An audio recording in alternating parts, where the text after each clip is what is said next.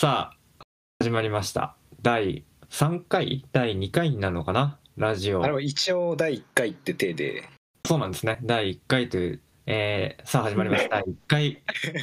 ラジオということでですね、えーはいまあ、このルーム052のメンバーで、まあ、毎週木曜日にして、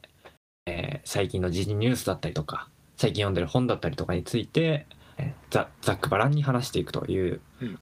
また今日もお届けしておりますが、最近はちょうど、あの、ウクライナと、まあ、特にロシアの侵攻があって、まあ、それによって、まあ、いろいろちょっと社会的にも大変な状態が起きており、早いとこ、うん。戦争はね、終わって、それから多くのあの命が失われないようにしていただきたいなと、願うばかりの、こ今日この頃ですけども、ののくんの方から、ちょっとそれにあの関連するような話題があるということで、あはい、話していただければと思います。はい。えっと、まあ、その、今、そうやって戦戦争？もう戦争ですかね、今。戦争が起こってるじゃないですか。で、今僕、そのインスタグラムで、ウクライナの公式のアカウントをフォローしてるんですけど、うんうん。ほうほうそれでだから、それフォローしてると、結構毎日、み3つ、4つ、5つぐらい投稿があって、あとストーリーもすごい更新されててうん、で、だからなんか、そのストーリーとかって本当に24時間で消えるようなやつで、だからなんかその場の動画とかが結構流れてくるんですけど、だから、なんかめちゃめちゃリアルタイムにビジュアル的に飛び込んでくる状態で今毎日、その、街が爆発してる様子とか、うん。あの2日前はあのこんな綺麗だった街並みがたった2日でもむちゃくちゃになってる様子とか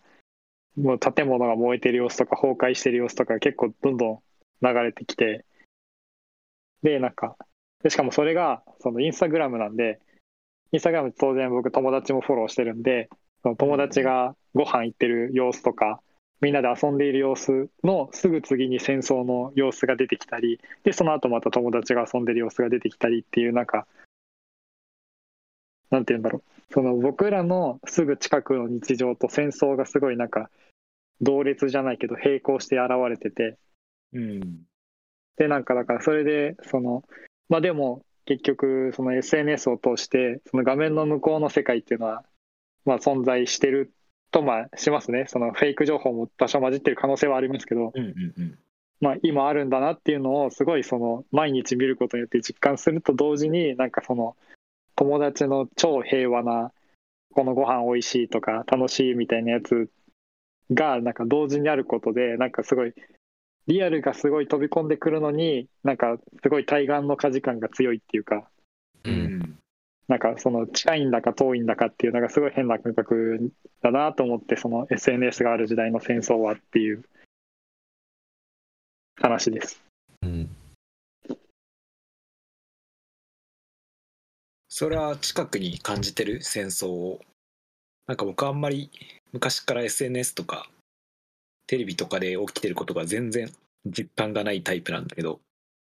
だからいつまでたっても映像で見ても、なんか全く関係ないような気がしちゃうタイプなんだけど、これは、ののっくんはどうなの？えでも結局 SNS で出てくるってことはその映像が飛び込んでくるじゃないですかその映像の向こう側できっと今自分がスマホ見てるのと同じようにスマホを構えてそれを撮ってる人がいるんだなっていうのは。思うからなんか僕むしろテレビとか新聞とかはなんかその編集されたもの感が強くってそのなんかちょっと遠く感じるんですけどあ、ああ。そう、リアルタイム性というか、なんか生々しさがあるっていうかその手ぶれとかもあるし確かに確かに。そうなんか生々しさがあってそれはすごい近くに感じるんですけどまあなんか、うん。でさっきも言ったんですけどただその友達の日常と並列して出てくるもんだからなんか遠い世界観も逆に際立ってるっていうかそのなんか新聞で飛び込んでくるとああ世界でそんなことが起こってるんだっていうなんかそれだけなんですけどなんかでも俺らの周りでこんなに影響ないんだなみたいなのもすごいよく実感するからうん。なんかすごい生々しいんだけど、なんかそれによって対岸の火事っていうか、なんか自分たちにはあんまり影響がないなっていう感覚にも陥っちゃうって感じです。そうだよね。まあ、インスタっていうメディア自体の性質がそうさせさせてるのかもね。うんそれはあるかもしれないですね。うん、なんか無無編集のリアルタイムの情報がどんどんこう入ってくるっていうところもそうだし多分並んでる友友人とかと一緒に並んでるからこそさ、まあ、一番こう、まあ、SNS インスタとかもそうだけど友人の近況とかの人の状況を近くに感じるための僕じゃん。だからこそ芸能人とかをフォローしてなんか芸能人と近くなった感覚になれるとかが魅力であるのと同じように。それが今回戦争っていうものが聞かるとまるでもう戦争がすぐ近くで来てるというか手の届く範囲で何かかきなことが起こってるっていう感覚になるのもおかしくない気がするね。逆に、その、ゆうすけくんは、なんで、その、SNS が、なんかかいリアルから遠い感じがするってさっき言ってたじゃないですか。うんっていうのは、なんでって言うと難しいですけど。なんでっていうかなんかちっちゃい頃からずっとそうなんだけどその東日本大震災のさ映像がうんうんうんうん。流れた時僕小学生だったけどなんか全然現実感なくてテレビで津波でわーってなってるんだけどうんうんうん。それこそなんか僕は普通に卒業式があったりとかでなんか全然なんか映画の世界というかフィクションだとは思わないけど別に現実感がないなと思ってたの当時。結局インターネットの情報とかもどんな映像を見てもなんか他人事感があるというか現実味がないなっていつも思ってる。正直うん。うん、で案外みんなそうなんじゃないかと思っててうーんちょっとずれるかもしれないけどなんかすごい戦争反対ってツイッターで言ってる人多かったじゃん。あ、多いですね。最近。であれまあああいうの発信するの立派だと思うしそれ自体は否定しないんだけどなんかあれもすごい安全圏から言ってる。あ、明らかに。うん、それはそうですね。違和違和感っていうかあの人たちは身近に感じてるのかもしれないけどでも絶対実際は全然身近じゃないし彼らはほとんどはほぼ安全圏にいるしうん。なんかそういう距離感が的な感じだよねまさにあ、そうそうですね。うんスタバでコーヒー飲みながら「が大事」ってつぶやいてるみたいな。うんうん。遠いのに近い感じがするし近いのに遠い感じがするでどっちも起きてると思ううん、いやいや、まさに、うん。そう、まさにまさに、それを感じてたような感じです。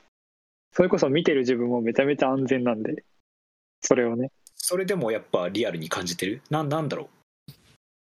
僕どんなに恐ろしい映像を見ても自分は安全なんだろうなって無意識で思っちゃう。どうどうしても。でその瞬間やっぱ現実感がなくなっちゃう気がするんだけどののくんはそうはなんない。あ自分も危ないとー思ってる。思ってないけど現実味を感じてるそうですね。なんか自分が危ないとは思ってないんですけど、うん。なんか、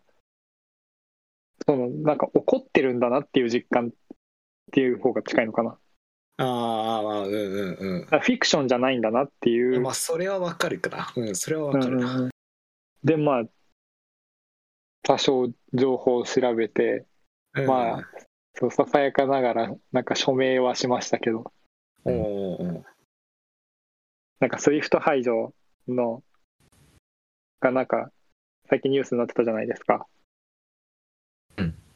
このね、で、なんかその、そう、 SWIFT排除を求める署名みたいなやつに、なんか1週間前か、1週間ちょい前ぐらいに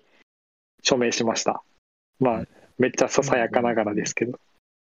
当事者にはやっぱりなりきれないよね。そうなれないですね。なんか結局、だから、署名したところで、なんか、そんな別に参加した感も特に感じなかったですし、だからこそ多分 EU のあある種のちょっとのんびりした対動きだったりとか、まあ、日本日本のとかのんびりした動きだったりとかも含めて多分当事者ではないからこそ批判して安全圏から批判してるっていう。うん。うんうんうん。意味で言ってもそうだと思うしかかといって別にそれがあの全然悪いことじゃなくてあのそそうとしかなれないよねっていう話なんだけどだとしてもあのちゃんと批判するこ批判するべきだと思うんだけどねうん、それはそうですよね。ただなんかその、でも当事者じゃないって意識だけは絶対忘れちゃいけないですよね。うん。うんそう別に署名とか参加するのはとってもいいいいことだと思ういや本当にいいことだと思うけど、なんかそうそうだよね危なさもあるよねうんうん。でも当事者になれないことは全然悪いことじゃないのか。それはそれでいいんじゃない？問題あるのかな？わかんない彼らの問題に対して深く考えると。でももっと当事者的に考えるべきなのかな？彼らは。例えばこれが、のうロシアの侵攻を認めてしまったら、うん結局、そのそしてウクライナの人たちがいろいろ目に遭うっていうことは僕らにとっても良くないことだと思うし、それは国際社会全体、それは日本含めて国際社会全体に対してうん。間違いなく悪影響を及ぼすってことはすでに言えるよね。すれば、まあ、それを認めずにちゃんちゃんとその国際社会のグローバルな人間のグローバルな人間の一員としてうん。国際意識を持って判断していく。うんうんうん。いうことがぱり一番重要なんじゃないなのかな？なんかもしそこまでなんだろうそこまでの責任感を持って自分がアクションする立場になるとした時にそうなると言って SNS も別に客観的な真実だけを映してるとは限らないじゃないですか当然特に今回はまあ実際そうなのかもしれないけどすごいロシアが悪者でウクライナは被害者みたいな構図が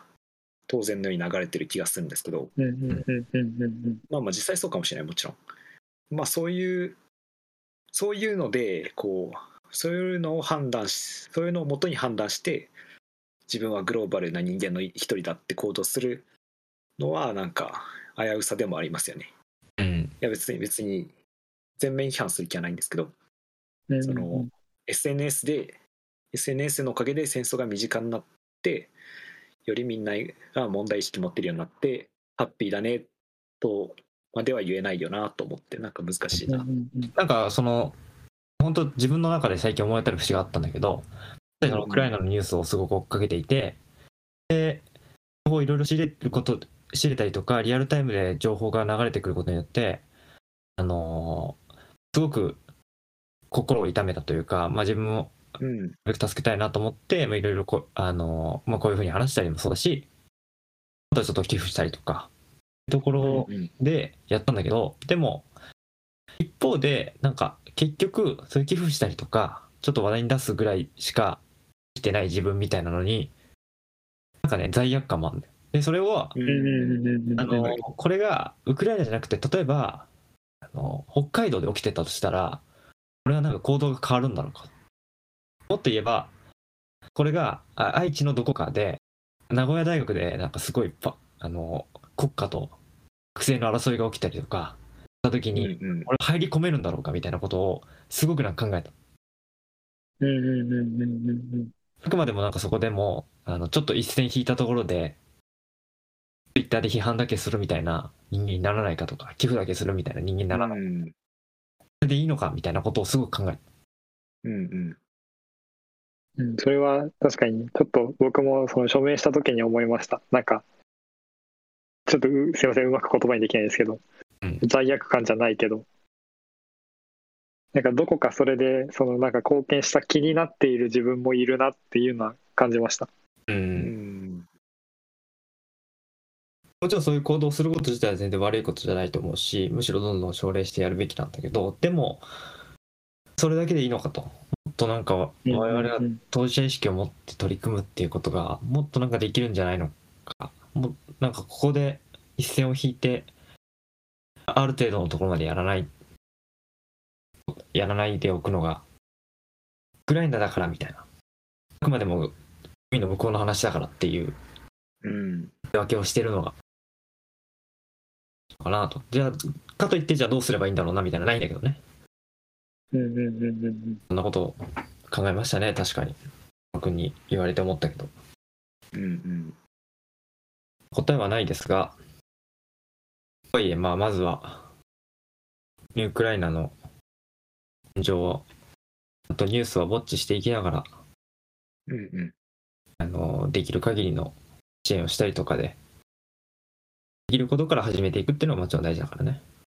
うんうん。まあそうですよね。月並みな表現になるけど。そう。ねきなみな表現だねって思うね。あまあ実際無力だなって思いますではあります。ねこうなると、しまあまあでその近い遠いの問題はあれど SNS で情報が手に入りやすくはなってますからね少なくとも。そうですね、うんうん、有効活用ちゃんと正しく活用できれば微力とはいえ力にはなれるでしょうし思っていいんだいいのかな？いいのか。まあでも情報リテラシーは大事ですね。結局 フェイクフェイク情報をあの拡散するなって話はいっぱいツイッターで出てますし。いや結構ねむ怪しいあれもあれは難しいですよね。フェイク情報みたいなのがツイッターで。あの難しいですよ。それこそロシなんかロシアが流してるみたいなパニックを起こすために。ああなるほどね。ウクライナでもなんかすごいパイロットがめちゃくちゃ撃退しましたみたいな、うんうんうんうん。なんだっけ？流れててあれデマだみたいな話あったけど、まあ、実際ああるあるだろうねたくさん。まああとはあれだなロシアが悪者でっていう構図を絶対的に信じるのも僕は危険だなと思ってる。今のところ、うんうんうんまあ、そういうことを踏まえてね。情報は手に入りやすくって考えやすくはなってるから。うんうん。真剣に考えてみると真剣に行動を見返してみるということがやっぱり大事なんじゃないですかね。一人一人。うんうん。この話題に関してはそんなところですかね。ちょっとまだはい。しばらくはロシアとウクライナの状況も、まあ、続くと思いますんでもしかしたら来週とかも新しい話題が出てるのかもしれないのでちょっとし定期的に視聴していきましょうはいはいあえーこのルーム052のラジオとしてはあ今週のラジオとしては以上で。来週。はーい。バイ。バイ